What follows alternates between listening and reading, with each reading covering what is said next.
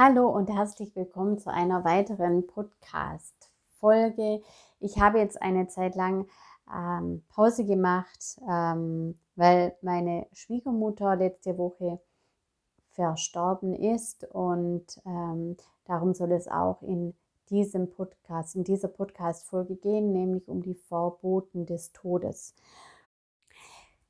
Kurz zu der Geschichte von der Etschmiel, so hieß meine Schwiegermutter äh, und zu uns. Ähm, also meine Schwiegermutter, die hat schon immer Probleme mit dem Bluthochdruck und mit ihrem Körper, unglaubliche Schmerzen. Und ähm, ja, schon vor zehn Jahren hatten wir in München, als wir in München gelebt haben, ähm, unsere Schwiegermutter in, äh, meine Schwiegermutter ins Krankenhaus getan. Dort hatte sie einen Stand erhalten und der damalige Arzt meinte, dass er ähm, ja, denkt, dass die Netschme nicht länger als ein, zwei Jahren leben wird. Und wir waren also immer wieder darauf gefasst, dass sie irgendwann ablebt, äh, nicht mehr weiterleben würde. Und trotzdem war letzte Woche ähm, es doch sehr überraschend für uns, dass sie gestorben ist. Ähm, meine Schwiegermutter war also pflegebedürftig schon immer. Wir haben für sie, sie gekocht, äh, wir haben für sie eingekauft, dass sie mit ihr zum Arzt gefahren. Äh, in den letzten Jahren nicht mehr, weil sie selber nicht mehr gut zu Fuß war.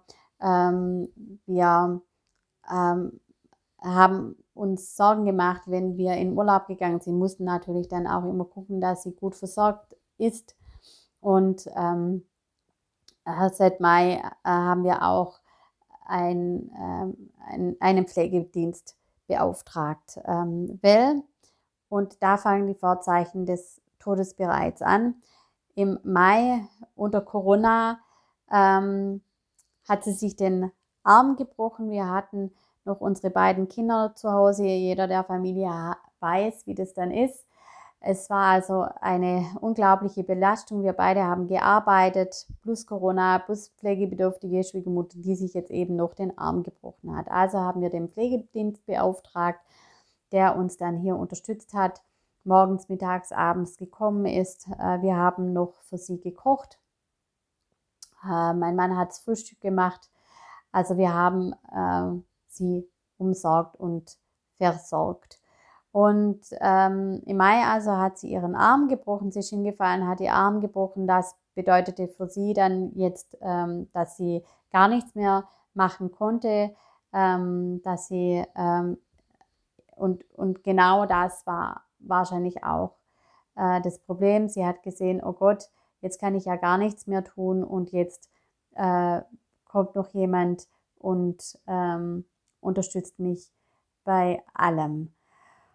Und ähm, da hat es dann auch angefangen, schon etwas vorher, aber da hat es dann auch angefangen mit dem Alzheimer und Demenz, hat man uns gesagt, dass sie Alzheimer und Demenz hat.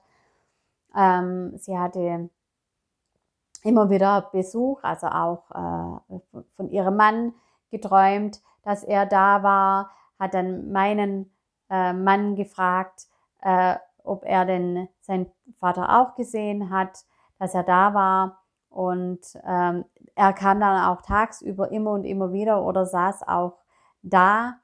Und sie hat also alles auch irgendwie durcheinander gebracht. Aber ähm, also ähm, wenn man Menschen sieht, die bereits im Jenseits sind, dann sind es auch solche Vorboten, die man beachten sollte.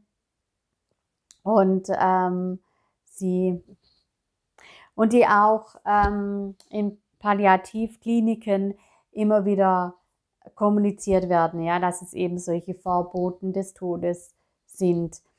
Ähm, bei ihr hat sich dann ähm, sehr, sie hat dann auch in dieser Zeit seit Mai körperlich unglaublich abgebaut. Ähm, sie ist immer mehr in sich hinein verfallen. Das äh, konnten wir sehen, aber wir haben es eben aufs Alter geschoben und auf die Situation. Und dann war noch die Sache, dass sie äh, sehr depressiv war, also depressiver als sonst, äh, dass sie Tage äh, im Bett gelegen ist, was für uns als Angehörige eine unglaubliche Belastung war, weil wir einfach nicht wussten, wie wir damit umgehen sollten. Ähm, dann hatte sie aber wieder diese Tage, wo sie ähm, zuversichtlich in die Zukunft schaute, sich freute über die Kinder ähm, und über das Leben. Und dann hatte sie aber, aber wieder diese Tage, wo sie uns äh, total ignorierte ähm, und auch ja, unnett war, ähm, wo sie einfach nur vor sich hin gestarrt hat. Äh, und da hat man dann aufgrund dieser emotionalen Hin und Her, also sie, sie hat das Leben bedauert, ähm, das sie hatte. Ähm, sie hat, wollte mit niemandem mehr telefonieren. Und es waren auch solche Phasen, in denen sie sich mit ihrem Leben eben beschäftigt hat und wo sie, wo sie äh, das Leben auch ein Stück weit losgelassen hat. Und irgendwann war es auch so weit, dass sie gar keine Lust mehr hatte, unsere Kinder zu sehen, äh, sondern dass es eher, eher eine Last war. Ähm, ja, also so weit ging das Ganze und wir konnten das dann gar nicht so richtig greifen und verstehen. Uns war klar, okay, äh, ihr geht's nicht gut. Wir haben sehr viel auf den Arm geschoben und auf jetzt eben die ähm, Tatsache, dass jetzt eben auch der Pflegedienst noch mit dabei ist. Sie hat auch das Essen, das ich gekocht habe, das ein oder andere Mal ähm, ähm, weggeschoben, hat gesagt, sie mag das nicht, das schmeckt nicht gut. Ähm, aber das waren alles so Dinge, ja, sie war auch sauer, wenn wir nicht bei ihr unten war. Am liebsten hätte sie dann wieder gehabt, dass wir die ganze Zeit da sind und sie bei ihr sind. Das konnten wir aber ja auch nicht leisten. Und ähm, dann war immer jemand da, für uns unsichtbar, der hat nichts gegessen, nichts getrunken und nichts gesprochen. Und das war ja für uns gar nicht greifbar. Und ähm, aber auch so im Nachhinein muss ich sagen, okay, sie hat halt dann auch irgendwann nichts mehr gegessen und man musste sich wirklich, man musste sie dazu zwingen, dass sie mit isst. Ähm, und sie hatte eben keine Lebenslust mehr. Man hat es, wir haben das dann auch beobachtet in ihrem Gesicht, in ihren Augen, dass ihre Augen äh, sehr dumpf waren, dass kein Strahlen mehr da war. Also vom Körper her kann man es auch beobachten. Sie ist in sich hinein, also sie, sie ist in sich eingefallen, sie hat sich kaum mehr bewegt, sie äh, hat äh, stundenlang nur noch vor sich hingestarrt. Ähm, sie hatte kaum mehr Elan, auch schwarze Flecken hatte sie äh, an der Fußsohle und auch am Ohr, wobei ich jetzt gelesen habe, dass die schwarzen Flecken eher an, eben an den Fußsohlen und an den Händen auftreten. Ähm, und dass diese emotionalen Schwankungen eben dazugehören, auch dieses äh, Bedauern des Lebens, äh, dass es alles zu diesem ähm, Abschied dazugehört, also die, diesen Sterbeprozess dazu gehört.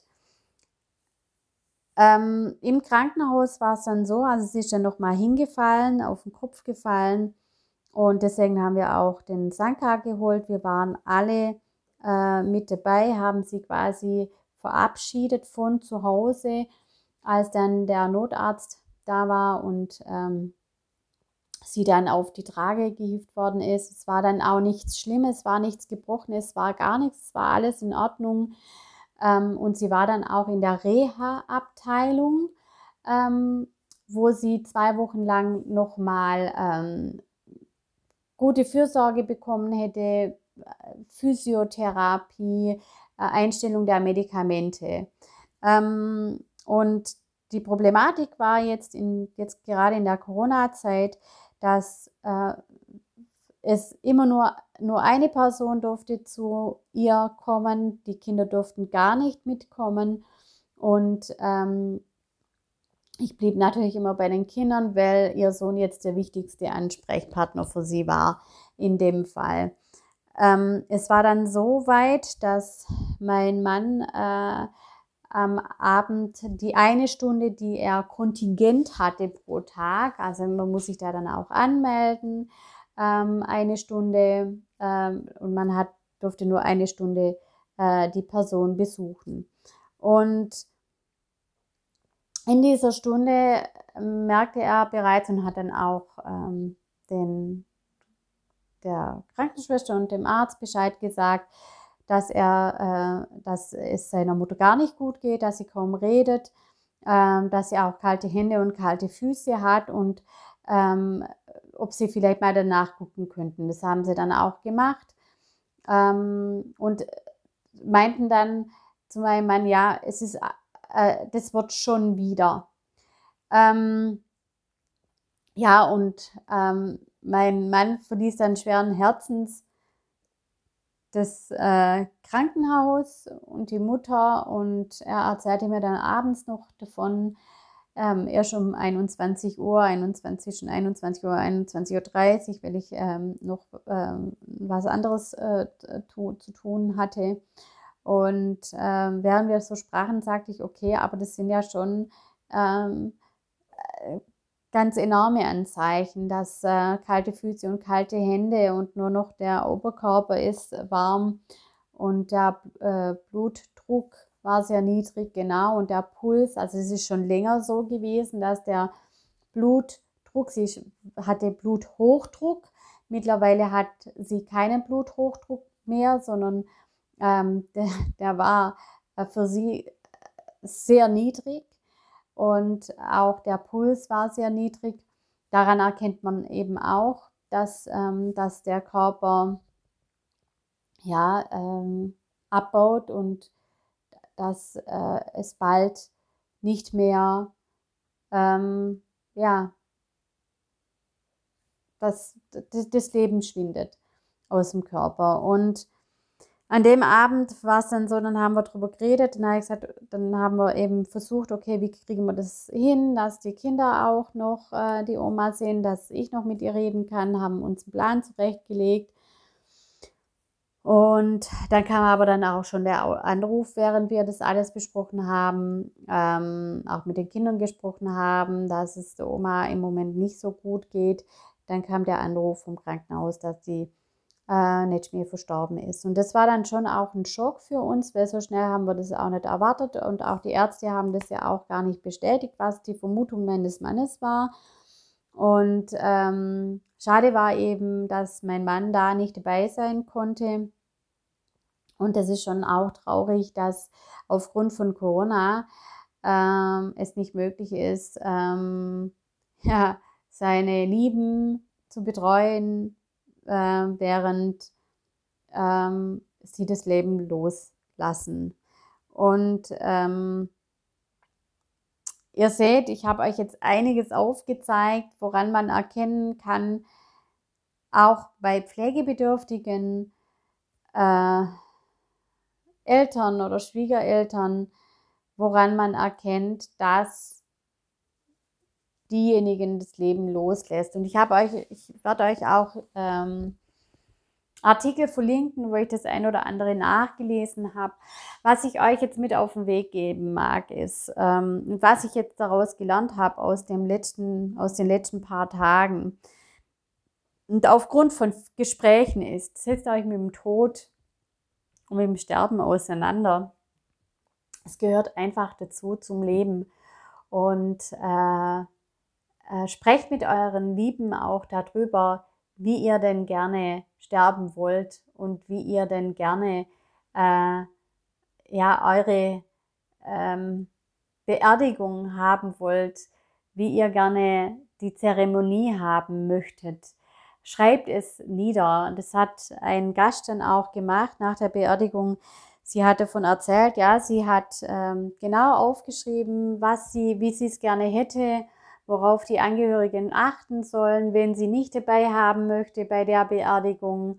Und, ähm, und das ist wichtig, weil zum einen sind, bist du dir klar, du, du kannst dich freuen und du weißt, wie deine, dein ähm, Ableben äh, gestaltet wird, weil du hast es gestaltet, du bist jetzt in der Macht, das zu planen, zu gestalten.